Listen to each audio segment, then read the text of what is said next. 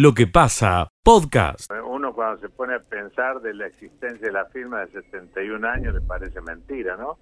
Pero es. Este, pensar que yo llevo más de 60 años aquí adentro eh, también me, me hace reflexionar y pensar este en toda esa trayectoria, ¿no? Claro.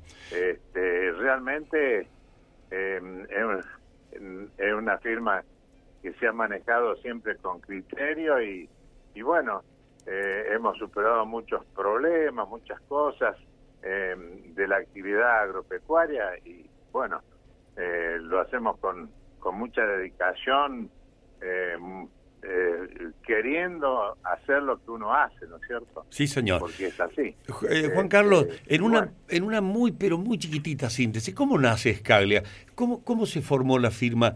¿Cuándo empe- hace 71 años alguien tuvo que decir, "Bueno, agarro el martillo y empiezo a laburar en esto? ¿Cómo fue eso, Juan Carlos? No, eh, inicia la actividad este, don Guerino Escaglia, el tío, eh, en Pasco, este, eh, trabajaba en otra feria y se pone en Pasco en el año 50, año del Libertador General San Martín. Bien. Este, bueno, ahí inicia la actividad. Hasta el año 50, eh, en el año 58 se traslada a, a Villa María a hacer remates en Pasco y Villa María.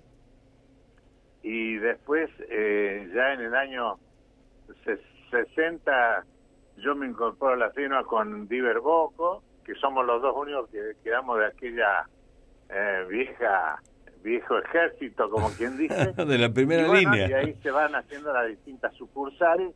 En esa época se hacían sucursales muy cerca de Villa María, Etruria, Bucacha, Piscino, Alto Alegre, este, y Villa María, y se incorpora a Villanueva, se compra la instalación y ahí eh, cierra el ciclo ese. Después, este, cuando fallece Don Guerino, este, seguimos trabajando y nos ampliamos en, en lugares más lejanos como La Bulaye o Anchilla o, o, eh, o Concarán y Villa Dolores en San Luis y en Córdoba y también en Villa Rosa, en Santa Rosa Río Primero. Bueno, Así que, bueno, la, el- eh, es un grupo de gente maravillosa que trabaja con una dedicación, una entrega, eh, porque mm, el, el ser consignatario parece simple, parece que uno vende eh, eh, bajo martillo lo que otro compra, pero eh, tiene mucha sutileza y mucha confianza, mucha este, ser honesto, eh, después saber vender, a quién le vendés, este, hay muchas cosas detrás Sí, de me- esto, pero eh, uno se entusiasma y bueno, va haciendo las cosas con mucha dedicación. correcto. Bueno, eh, esta es la síntesis muy apretada, eh, solo lo queremos resaltar aquí en la radio y agradecerle a la firma Escaglia Sociedad Anónima, porque Sí. esta radio, que va a cumplir 48 años dentro de poquito, el 24, siempre tuvo a la firma Escaglia Sociedad Anónima como anunciante. Y eso no es poca Así cosa. y, es. y este es el momento de decir gracias. hacer, ¿eh? Bueno, bueno, este es el momento de decir gracias, Juan Carlos. Así que eh, por eso eh, eh, queremos rescatar el cumpleaños de la firma.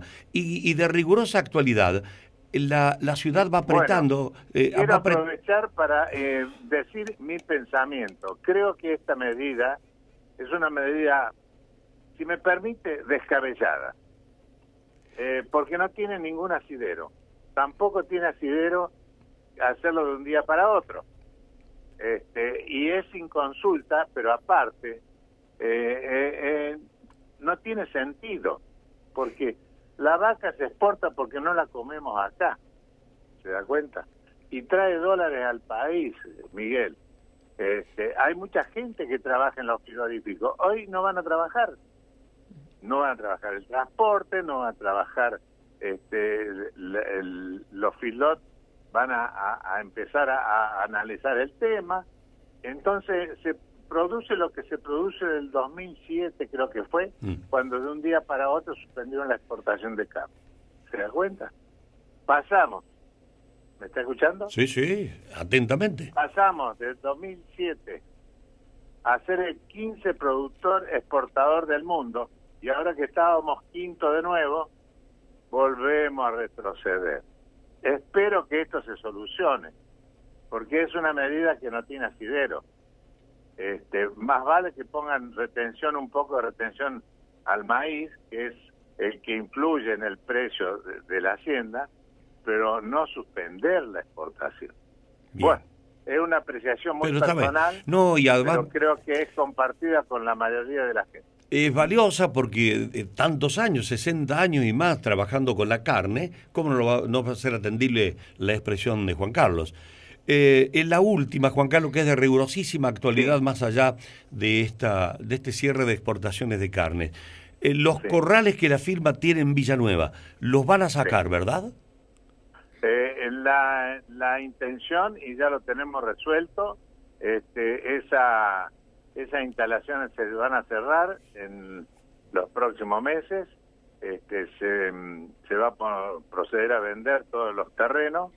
Este, la sociedad se, se organiza distinto y daremos los remates en Villa María.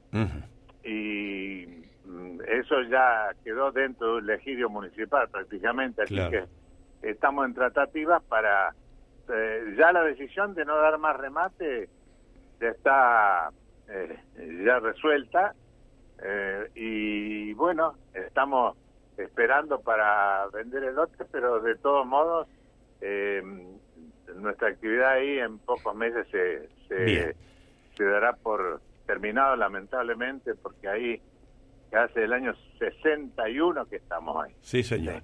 Bueno, esto para la tranquilidad de los vecinos, porque siempre nos preguntan, vienen algunas algunas hasta quejas por los olores y esas cosas. Bueno, está bien usted. Créame, créame, Miguel, que lo entendemos. Para nosotros es como nuestra casa, este, porque ahí hicimos miles de remates. Este, y para nosotros es nuestra casa. Y lo que también nos da pena que hay personal que trabaja siempre en esas instalaciones, el personal de, de peones de, de, la zona de Villanueva, que no van a tener el trabajo, se da cuenta, porque nosotros al trasladarnos a Villa María, este, eh, también un poco por ese motivo es que continuamos a dar remate. Claro, eh, se estira lo que más se puede. un problema para algunos y soluciones para otros. ¿Se da cuenta? Bien. Y nosotros el personal que tenemos ahí lo tenemos con jubilación, con aguinaldo, con vacaciones, todo como corresponde. Y son 20 o 30 personas. Entonces, todo tiene su pro y su contra. Pero reconocemos que está en una situación que no podemos continuar porque eh, está dentro del ejido de Villanueva muy se ha edificado todo alrededor y bueno. Ya no se puede. Lo tenemos en venta. Bueno, Juan Carlos, ¿Mm? le mandamos un abrazo grande a todos los que componen la firma Escaglia Sociedad Anónima. Ahí está uno de los íconos, como bien lo has mencionado, que tienen nexo con esta casa, Ediver Boco. Así que siguen encabezando ustedes las de la primera línea, como he dicho, línea de Fortines. Somos los, los fijos ahora. entramos en el año 59, 60 este, y somos los dos únicos que quedamos en la Bueno, bueno gracias. bueno, eh, es también una alegría compartir con gente joven eh, esta actividad.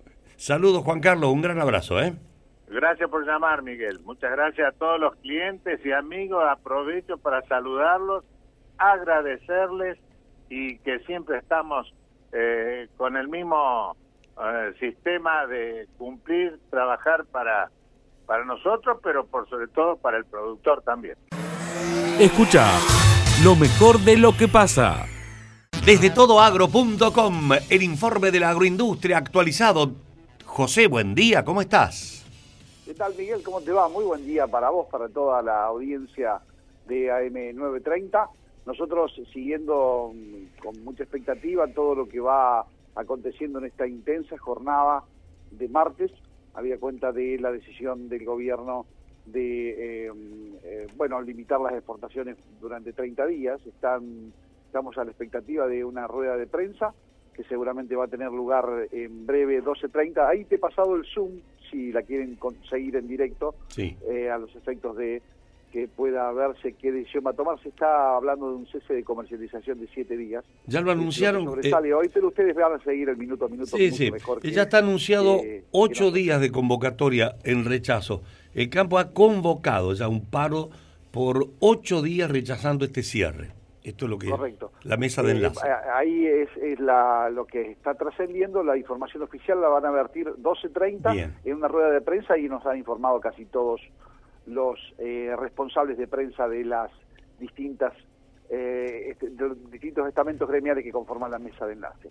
Bueno, eh, mm, ahí está Cartés, también nos ha llegado hace minutos nada más el parte de prensa de Javier Rotondo, presidente de la de Cartés, dice una vieja película con el peor final, entonces expresan su absoluto y categórico rechazo a la decisión del gobierno de cerrar 30 días las exportaciones de carne vacuna. Es un el, campo entra, digamos, a gastar energías, bueno, en esto que necesariamente eh, tiene que salir a, a, cuerpearlo, habida cuenta de que eh, es una medida que pareciera no tener eh, todo el sentido, de acuerdo a la mirada de los productores agropecuarios, o, o, un sinsentido en función de que se había hecho un acuerdo con los frigoríficos exportadores. Pero bueno, veremos qué, de, qué depara, digamos, si aquí, a partir de aquí se abre un diálogo, si no, si se va el conflicto, estaremos monitoreando eso minuto a minuto, Miguel. Bueno. Nosotros, con siguiendo también, eh, comenzó hace ya una hora y media el Congreso Maizar,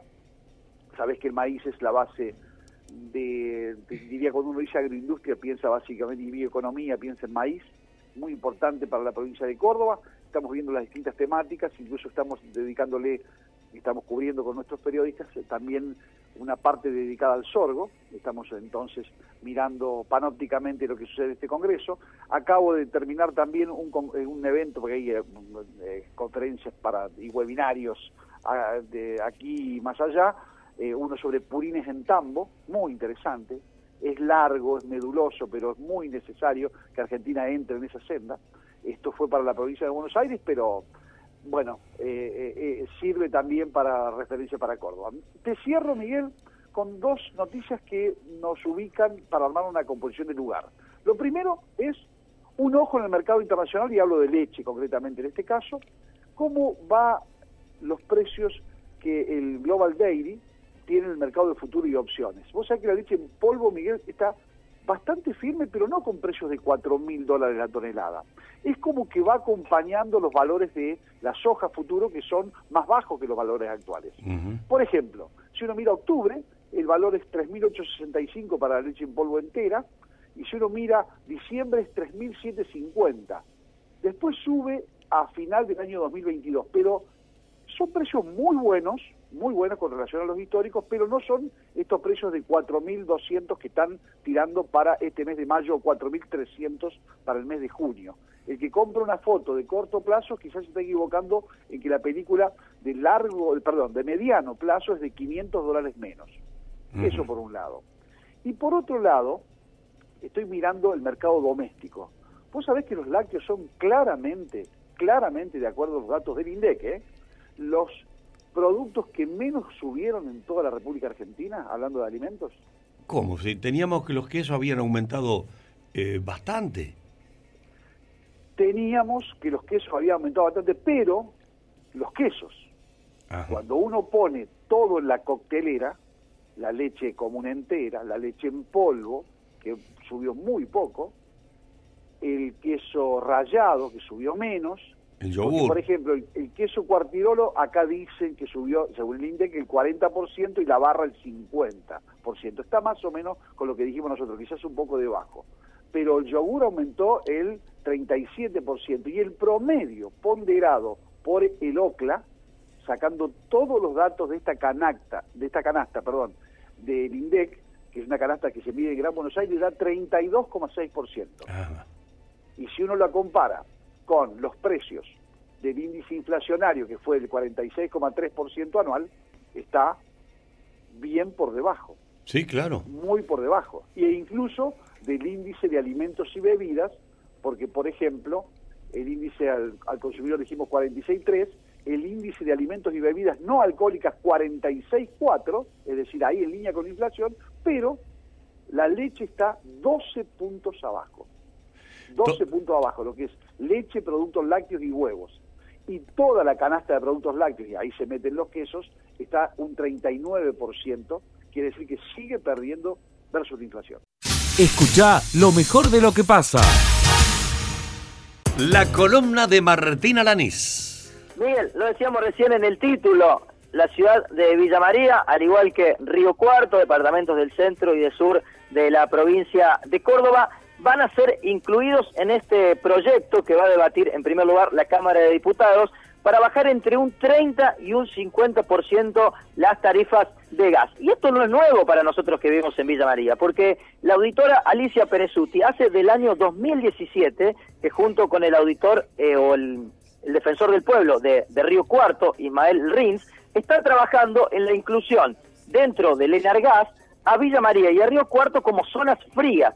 ¿Qué quiere decir esto? Zonas frías que tenemos, eh, vivimos en un lugar donde las temperaturas son 4 o 5 grados menos que en otros eh, distritos. Por ejemplo, Córdoba capital. Córdoba tiene temperaturas más altas que Villa María y Río Cuarto. Por ende, eh, a partir de esta normativa que existe en el Enargas de zonas frías, hace rato que ya los auditores están pidiendo esto. Pero claro, nunca prosperó hasta ahora porque apareció este proyecto de Máximo Kirchner para incluir como zonas frías a Salta, a San Juan, a Mendoza, a una serie de provincias, en la cual Córdoba no estaba contemplada, no estaba contemplada de ninguna manera, claro, y los auditores que hace cuatro años que están trabajando en el tema, pusieron el grito en el cielo, salieron a cuestionar justamente esta discriminación que sufría nuevamente la provincia de Córdoba, y en la jornada de ayer la propia auditora Alicia Perezuti confirmó a partir de un llamado que le hicieron desde Buenos Aires y también hoy lo confirmó a Radio Villa María Ismael Rins,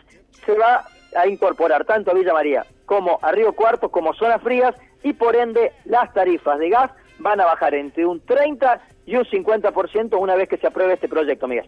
Bueno, eh, Dios quiera que así sea. Eh, entre Después veremos cómo se clasifica, quién es quién le corresponde el 30, quién le corresponde el 50, ¿no? Ese sería el paso posterior, Martín. Claro, el 30% sería para todos los usuarios residenciales y hasta un 50% para aquellos que, por ejemplo, presenten la documentación que son beneficiarios de asignaciones o pensiones, digamos, una serie de categorías que pueden elevar ese porcentaje de reducción de un 30 a un 50 inclusive. Es una muy buena noticia, evidentemente nos contaba ayer Alicia Perezuti, pude charlar con ella de manera informal, que en Buenos Aires, por ejemplo, eh, charló con un eh, diputado de allí de Buenos Aires, le decía, yo este año pagué 500 pesos de gas eh, en una de las facturas, y aquí en Córdoba pagar 500 pesos de factura es lo mínimo que puede pagar cualquier familia, vamos a decirlo, pero lo mínimo de lo mínimo, mm. para que veamos justamente la diferencia, ¿no?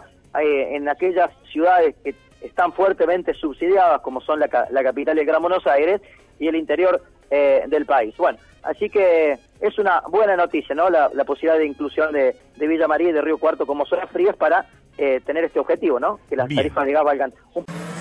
Escucha lo mejor de lo que pasa. Más al doctor Alejandro López, que es secretario del Juzgado Federal. Doctor, gracias por atenderme un momentito. ¿Cómo está? ¿Qué tal, Miguel? Buenos días. Eh, muy bien, muy bien. Bueno, estamos Bueno, gracias por darnos un minutito. Uno lo supone trabajando ahí lleno de papeles, qué sé yo. No sé, ¿trabajan todavía en los juzgados con muchos papeles o es mucho online, mucha eh, tecnología? las dos cosas, se han mantenido las dos cosas. Esta época de pandemia ha hecho que trabajemos de manera remota eh, pero también se sigue trabajando con, papeles. La famosa papelería. Bueno, y no sé si no, los secretarios sin papeles, no, ¿verdad? tienen las computadoras. Eh, eh, doctor López, lo que conocemos que una señora de Luque ha acudido a la justicia para no pagar el impuesto a la riqueza.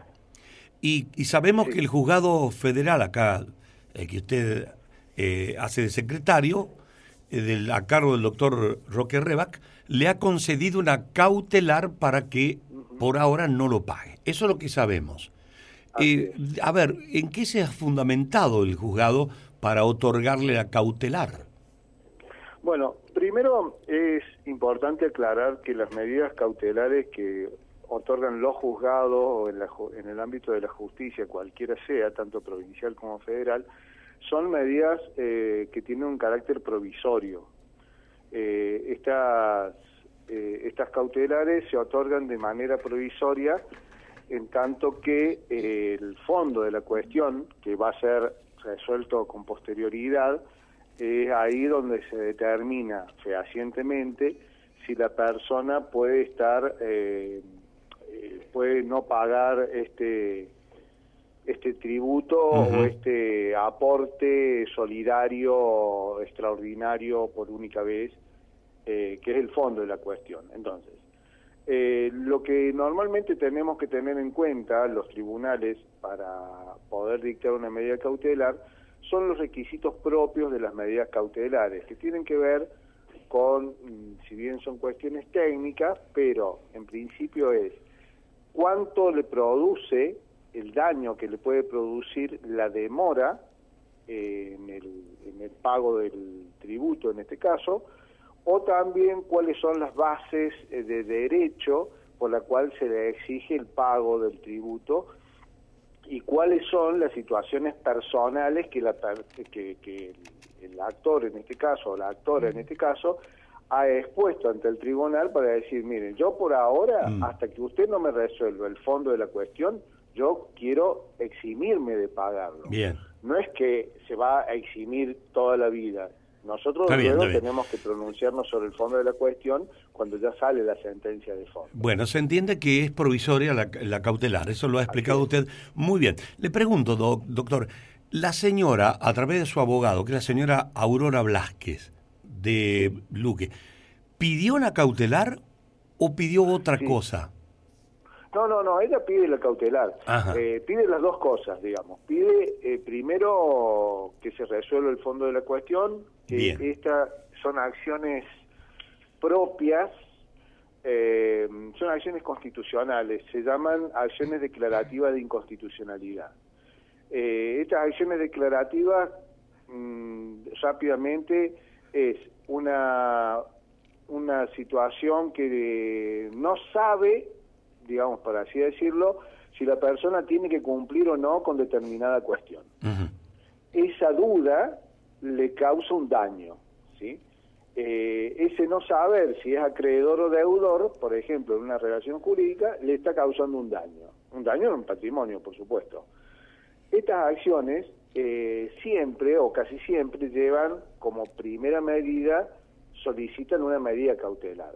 ¿Cuál suele ser la medida cautelar que solicitan? Sí, como yo tengo una duda si tengo que pagar o no este impuesto, eh, solicito que mientras el tribunal resuelva esta cuestión, eh, no tenga que pagar. Correcto. Si no, luego se atribuir o pedir la repetición del pago eh, al Estado le sale muy caro, es muy engorroso, los plazos no son los mismos, entonces, mientras tanto, dice yo quiero no pagar. Claro. Eh, doctor, su fundamentación eh, técnico-jurídica del asunto está perfecta y nos ilustra muchísimo. En la práctica hay mucha gente que está escuchando y dice, ¿y cuánto tenía que pagar? ¿Lo podía pagar o no lo podía pagar? Eh, yo he leído que hasta podía tener que pagar un millón de pesos por, como el impuesto y la señora dijo, no, yo no tengo un millón de pesos, tengo que vender bienes. lo, pongo en el terreno de la, de la cotidianidad, doctor. Sí, sí, sí, sí.